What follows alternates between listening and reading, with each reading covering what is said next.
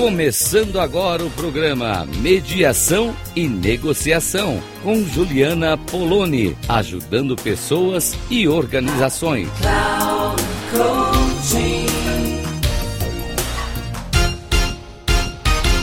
Olá, ouvintes da Rádio Cloud Coaching. Juliana Poloni falando aqui com vocês, mediadora, advogada, negociadora, facilitadora de conversações colaborativo-dialógicas. Venho atuando em espaços onde as pessoas convivem, seja a família, seja corporações, organizações não governamentais, espaços onde existe convivência, as pessoas têm conflitos e ou desejam melhorar, aperfeiçoar a sua forma de se relacionar. Às vezes eu penso que eu falo que trabalho por relações saudáveis e fico imaginando o que, que as pessoas entendem por isso, o que são relações saudáveis.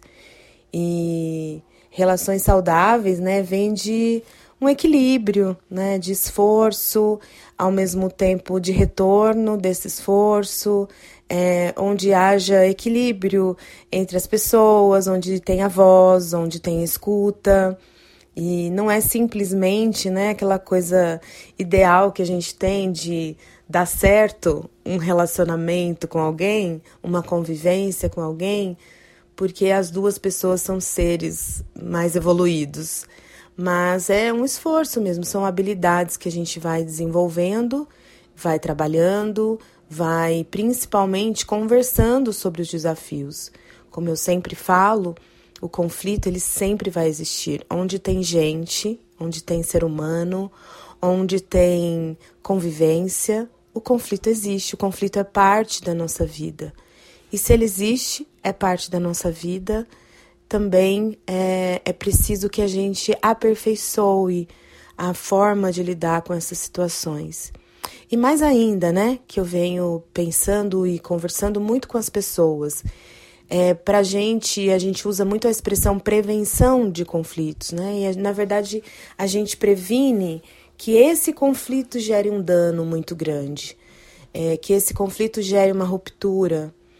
E porque o conflito vai existir, eu não previno que exista conflito, eu previno que esse conflito seja destrutivo, que ele chegue é, arrasando com as perspectivas, com os projetos, com os sonhos das pessoas e que a gente possa sempre conversar sobre isso, né? Eu tenho neste momento atendido alguns casos corporativos e que passa muito sobre essa ideia, sobre esse viés de que as pessoas elas evitam conversar sobre assuntos muito difíceis é, para não provocar uma situação desagradável. As pessoas gostam, né, da, de usar aquela expressão que os casais usam também, que é DR, discutir relações, discutir a relação. Ah, não tô com cabeça, não gosto de DR. Isso vale tanto nos casamentos quanto vale no, na convivência do dia a dia de uma equipe, por exemplo, de sócios. E como a gente faz se a gente não discute a relação, né? E talvez é porque tenha tido esse essa construção em torno do, da ideia de discutir relação. O que, que é discutir relação? Né? Discutir relação é vamos olhar para o que tá bom, vamos olhar para o que funciona e vamos olhar para aquilo que não tá também. É, eu tenho muita convicção de que não existe, gente, outra forma é, de avançar em relação à convivência, a melhores resultados é, da fruto, né, do trabalho coletivo, se a gente não conversar. Algumas pessoas me fazem algumas perguntas do tipo: Ai, o que, que eu faço? A pessoa não não corresponde, ela não faz o trabalho do jeito que eu gostaria que ela fizesse. Como eu faço? Nossa, o meu chefe, ele ele faz muita pressão, ele não respeita os nossos tempos, os nossos prazos. Ele fica fazendo várias coisas para pressionar a gente. E aí eu faço essa essa pergunta, né? Porque é, você já conversou com essa pessoa sobre isso? E a maioria das respostas é não. Não dá para conversar com essa pessoa. Essa pessoa, ela não aceita. Então, assim, a gente já tem uma ideia prévia, pré-concebida do outro, de que como a pessoa vai reagir se a gente falar. Até pode ser que ela realmente reaja, responda desta forma.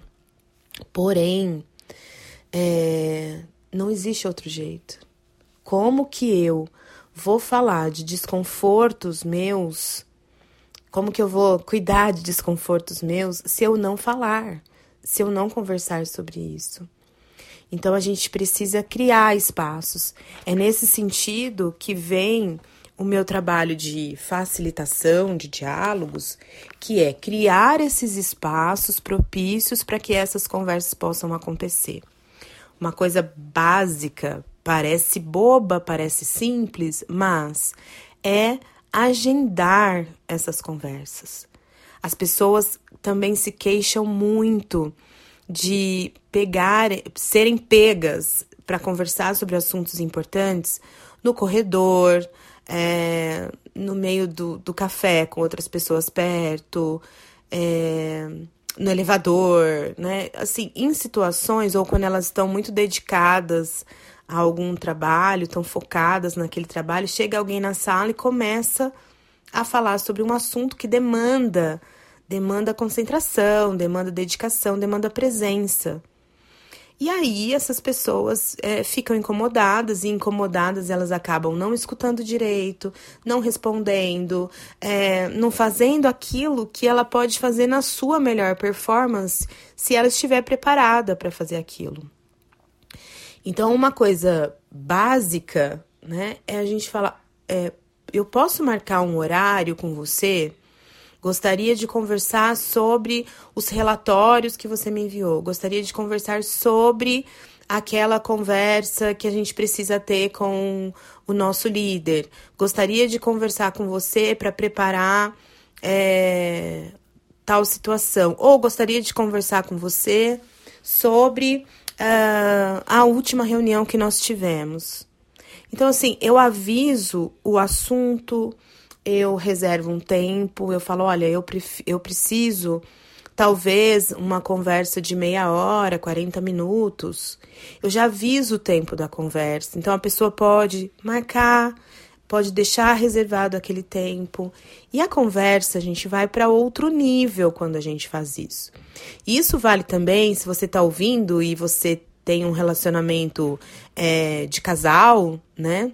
É, esse, na, em casa também funciona isso. E mesmo com filhos. Né? A gente começa a dar sermão para filho no meio do café da manhã, ou às vezes, né, o filho tá passando, você começa a falar coisas, e aí essa ele não vai escutar. Qual o resultado disso? O resultado disso é que não dá para escutar é, as pessoas elas acabam é, se frustrando, achando que o outro não sabe conversar, que o outro não escuta, mas na verdade essa pessoa que marcou também é corresponsável por isso, que não marcou, na verdade, né? Que, que chegou chegando para fazer essa conversa, ela colaborou com isso. Ela também é responsável por essa situação. Então, você, você que está me escutando, você crie esse hábito. Crie esse hábito de conversar sobre as coisas a partir de um combinado sobre isso. Olha, eu gostaria de conversar sobre tal assunto. Nossa, Juliana, mas talvez fique aí muito protocolar. É, imagina eu, eu falar para minha mulher, para o meu esposo: olha, eu quero conversar com você sobre.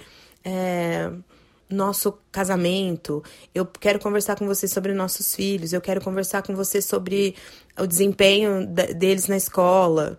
Sei lá, qual for o assunto, parece muito protocolar agendar com uma pessoa assim? Tá, mas você vai conversar sobre isso enquanto a pessoa tá fazendo o almoço? Enquanto a pessoa tá chegando do trabalho, botando as coisas em cima da mesa?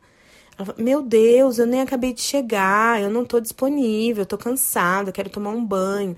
Então é isso, né? É, é esse ponto da gente, desde o começo, desde pensar na conversa, eu considero o outro. Desde sempre. Eu coloco o outro como parte importante, porque quando eu vou fazer uma conversa e eu nem considero o outro, se o outro está disponível para fazer essa conversa, percebem que tem alguma coisa aí que não se encaixa? Porque se a conversa depende de duas pessoas, ou mais, é claro, mas estamos pensando aqui hipoteticamente em situações de duplas, eu preciso considerar o que, que o outro lado está pronto, o que o outro lado está disponível.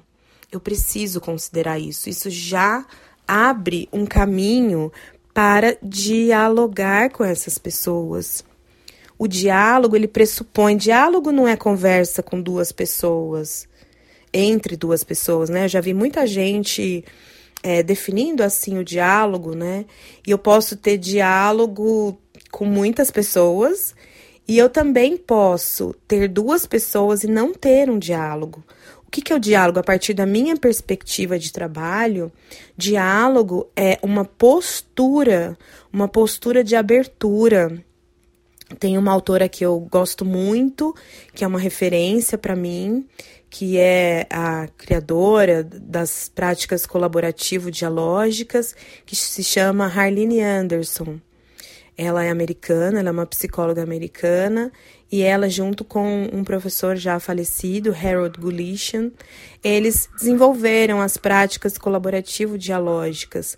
Nessas práticas, eles falam sobre isso, de que o diálogo é essa postura de abertura para é, o mundo do outro. Então, ela usa uma metáfora que eu gosto muito, que é a metáfora do novelo de histórias. Então, as pessoas entregam pra gente, elas entregam as histórias delas, elas o mundo delas.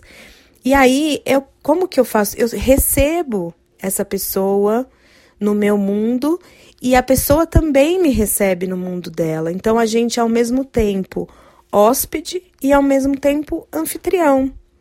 Então, essa, essa postura de hóspede e anfitrião, por muito respeito ao que se passa no mundo do outro, e, e ao mesmo tempo também desse lugar que respeite o meu mundo. Então, essa forma de, de se comunicar é uma forma que já desde a sua base, né, desde a sua ideia, da concepção da ideia de uma conversa, eu já estou aberta né? E, e isso vai me gerar a possibilidade de diálogo. Caso contrário, eu posso ter um monólogo com uma outra pessoa. Eu falo só de mim, eu penso só em mim, eu é, considero só as minhas perspectivas, eu não estou disponível para escuta, eu não estou disponível para o outro. Que conversa? O que, que eu consigo resolver com isso? Né? E essa habilidade, né, venho trabalhando bastante sobre isso, essa habilidade do diálogo é o grande antídoto para todas essas questões do mundo que a gente está vivendo. O mundo, ele se revela em sua complexidade. Complexidade, não dificuldade, né? Complexidade como a antítese de simples. Então as coisas elas reverberam umas nas outras algo que eu faço num determinado plano vai reverberar, vai repercutir num outro, num outro plano, num outro departamento, numa outra situação. Então as coisas têm uma complexidade. E essa complexidade eu só consigo abordar para resolver se for de forma dialógica, porque senão eu não conheço essas outras perspectivas, esses outros planos, essas outras situações. Então, isso tudo vai gerando né, a nossa capacidade de resolver problemas complexos. Os problemas, em geral, eles não são simples, eles não são uma coisa linear. A gente aprendeu isso, né? Não, não é mais linear.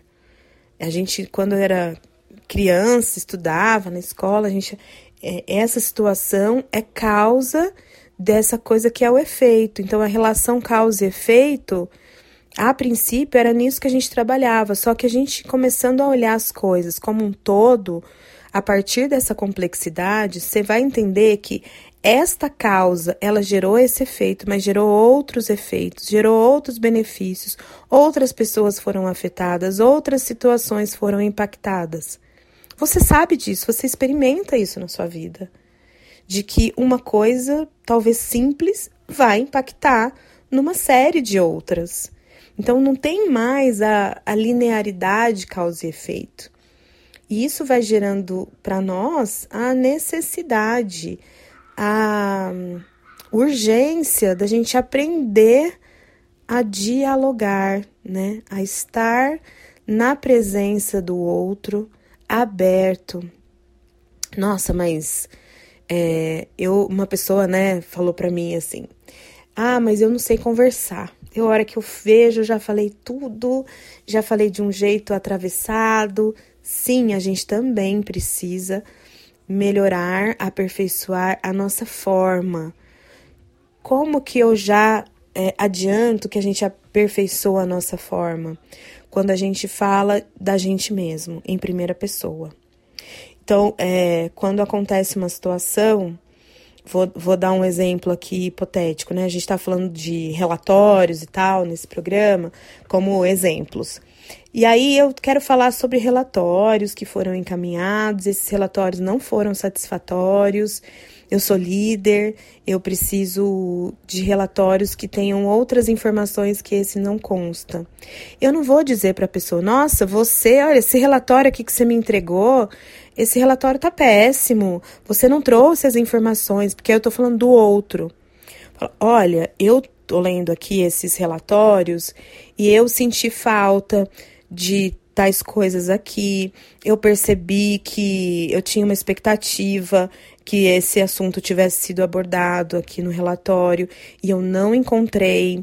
É, e eu estou um pouco incomodado, preocupado com isso, porque para mim é muito importante que tenhamos é, todas as informações relativas a essa situação. Então, eu vou falar de mim, né? E aí o outro que escuta isso fala, poxa, é verdade. A gente escuta como é, aper aperfeiçoamento mesmo da coisa e não como falha, como crítica. Nós temos muito, muita dificuldade, muito medo, né, dos julgamentos dos outros. A gente cresceu e, e foi educado a fugir dos julgamentos. E, e aí nesse nesse lugar, né, quando a gente recebe críticas, a gente já cai num lugar de defensiva. Tô correndo risco. E se eu tô correndo risco, eu vou é, me defender. E aí já não tem conversa, já tá todo mundo fechado. Um para criticar, porque só tá enxergando o que foi ruim ali, e o outro que precisa se defender para não correr esse risco. E aí já bloqueou tudo. Então, uma coisa que eu sugiro para vocês é também começar a se expressar em primeira pessoa, a falar de si, a falar o que, o que precisa ser dito, não, não é florear, não é nada disso. É falar o que precisa ser dito, mas falar a partir de você, da sua visão. Hoje a gente para por aqui, mas a gente tem muitas outras coisas que dizem respeito à construção de relações saudáveis e que passam pela forma da gente se comunicar, mas principalmente pela postura que a gente chega para essas conversas. Então, hoje eu dei duas dicas preciosas nesse programa: de agendar, marcar com as pessoas uma hora para conversas. Por quê? Porque as pessoas se preparam, as pessoas é, preparam a sua disponibilidade interna para visitar o nosso mundo e para serem anfitriões da gente. Isso, é que eu tô marcando uma visita no seu mundo. É, é sobre isso. E a segunda coisa, falar em primeira pessoa. Né? Eu tô falando de mim, então eu posso falar tudo que eu quiser, mas de uma forma que eu estou falando a respeito do meu lugar, de onde eu estou vendo, porque pode ser que o outro não concorde, mas ele vai escutar, porque eu tô falando de mim. Agora, se eu começar a falar dele, ele vai bloquear os ouvidos e não vai me escutar mais. É uma alegria estar aqui compartilhando essas coisas com você. Se você tiver vontade de conversar comigo sobre essas coisas que você está ouvindo, o meu WhatsApp é 11 95383 9689. Vai ser uma alegria, eu tô nas redes sociais também. Vai ser uma alegria saber que você escutou esse programa e que ou se isso te despertou alguma coisa, ou se você fez algumas dessas coisas e sentiu mudança aí na sua vida, me conta que eu vou gostar muito de saber. Um abraço e até a próxima!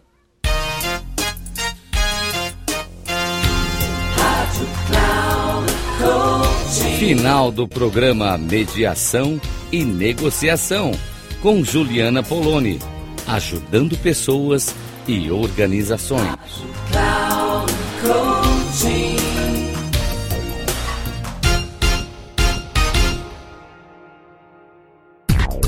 Não perca Mediação e Negociação com Juliana Poloni, ajudando pessoas e organizações. Sempre às segundas-feiras, às 14 horas, com reprise na terça, às 17 horas e na quarta, às 9 horas. Aqui, na Rádio Cloud Coaching. Acesse o nosso site radio.cloudcoaching.com.br e baixe nosso aplicativo na Google Store.